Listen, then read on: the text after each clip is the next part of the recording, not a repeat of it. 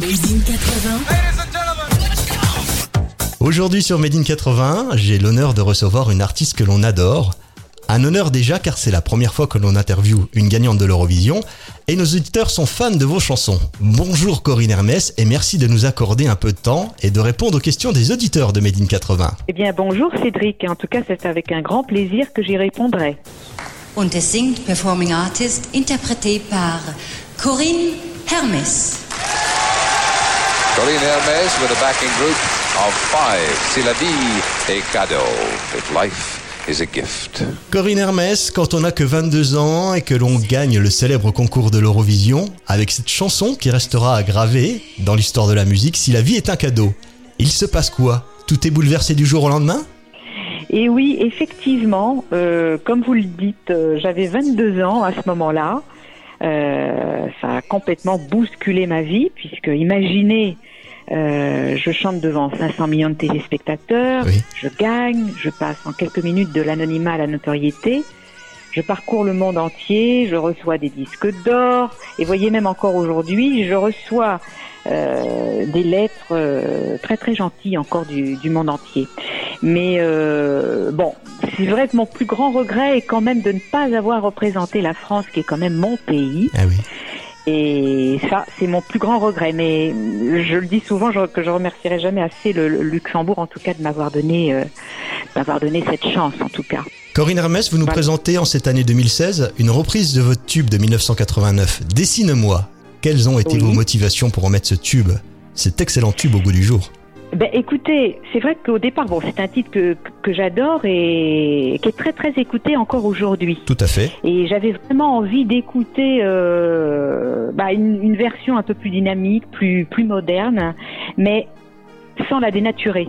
Tout à Alors c'est vrai que c'était pas c'était pas si simple, donc il fallait à la fois qu'elle soit moderne, mais euh, euh, ne pas oublier quand même euh, pour les pour, pour, pour les gens qui ont connu l'original, ne pas s'y perdre non plus.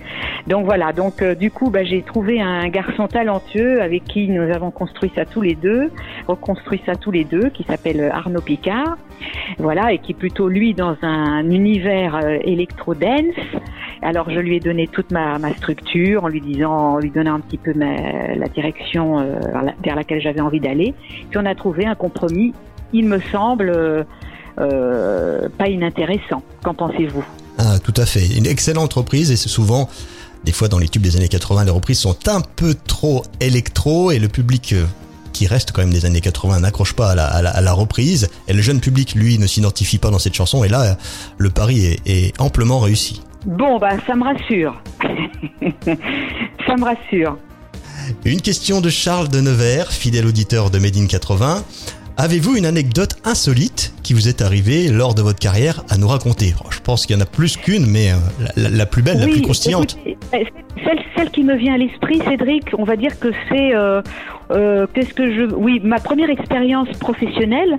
Hein, euh, quand j'ai quand j'ai enregistré mon premier 45 tours, parce qu'à l'époque on parlait de 45 tours, de single, Tout à fait. et figurez-vous que Bernard Estardi, euh, qu'on appelait le géant euh, parce qu'il mesurait 2 mètres, eh bien, Bernard Estardi était ce fameux arrangeur euh, de, de Claude François, Michel Sardou, etc., Jodassin.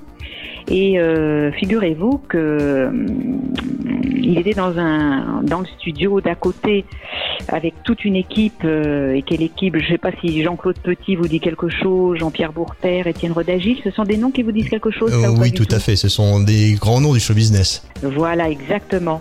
Et figurez-vous que moi j'enregistrais dans un, dans un studio mon petit mon premier 45 tours et à côté ils enregistraient une comédie musicale avec Julien Clerc.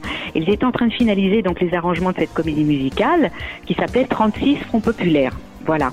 Et pendant euh, pendant une de leurs pauses, euh, Bernard, donc euh, Bernard Estardi, qui était donc l'ingé- l'ingénieur son, si vous voulez, de, de, cette comédie musicale ce jour-ci, est venu chercher un micro, si vous voulez, dans le studio où j'étais, voilà, et il entend ma voix.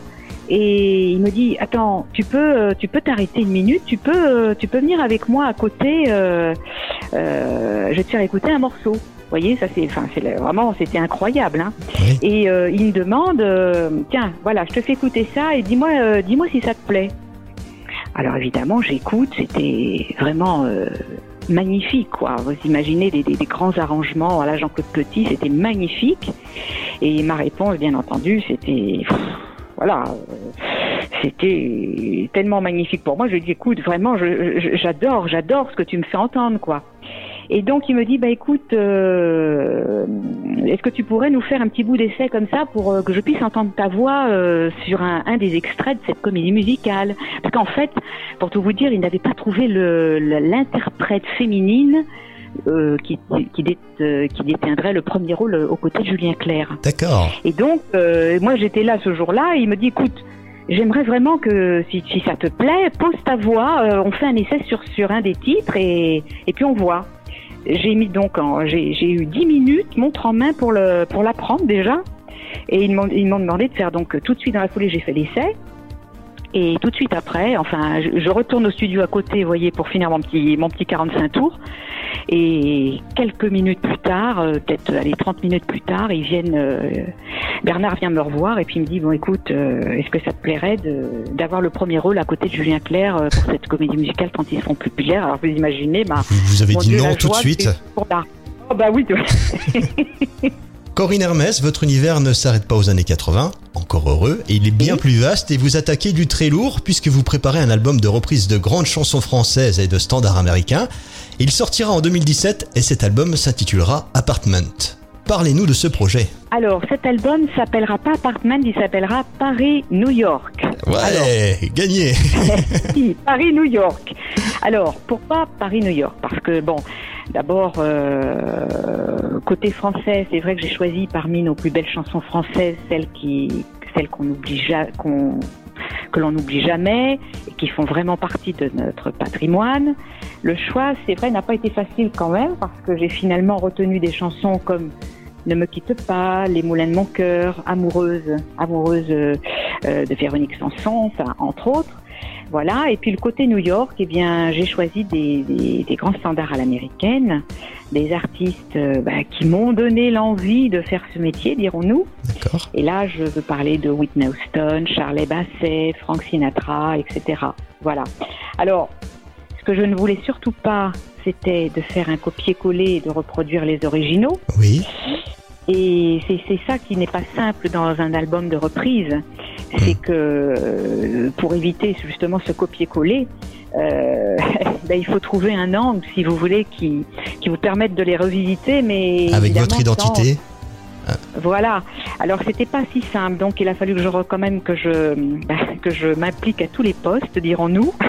donc euh, j'ai commencé à, à- pour commencer, bien j'ai retravaillé toutes les structures, les arrangements pour trouver une couleur plus personnelle, ainsi que l'interprétation, la direction artistique, l'enregistrement de chaque instrument, jusqu'à la moindre petite note.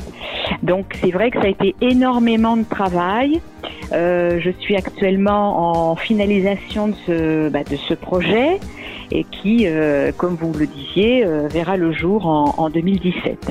On a hâte de faire ce voyage euh, Paris-New York avec vous.